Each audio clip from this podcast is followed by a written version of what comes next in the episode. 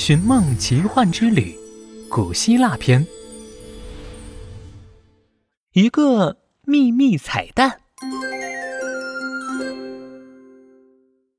亲爱的小朋友，你能听到这里，小泼猴创作组真是太开心了。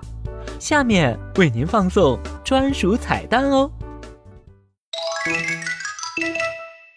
一阵炫目的光线过后，小泼猴一行回到了波波城。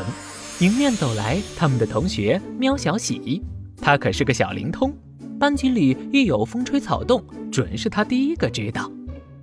告诉你们一个消息，咱们班要来留学生了，希腊来的，我这儿有他照片，别说还挺帅呢。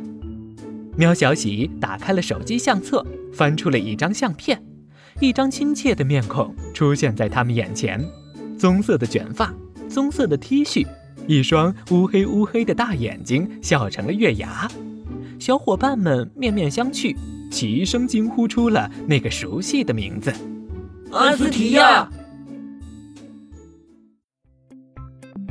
小朋友们，走进古希腊系列故事到这里就已经全部完结了，但是阿斯提亚和星火少年队的故事还会在波波城继续，希望你们也能和好朋友一起健康。快乐，勇敢的成长哦。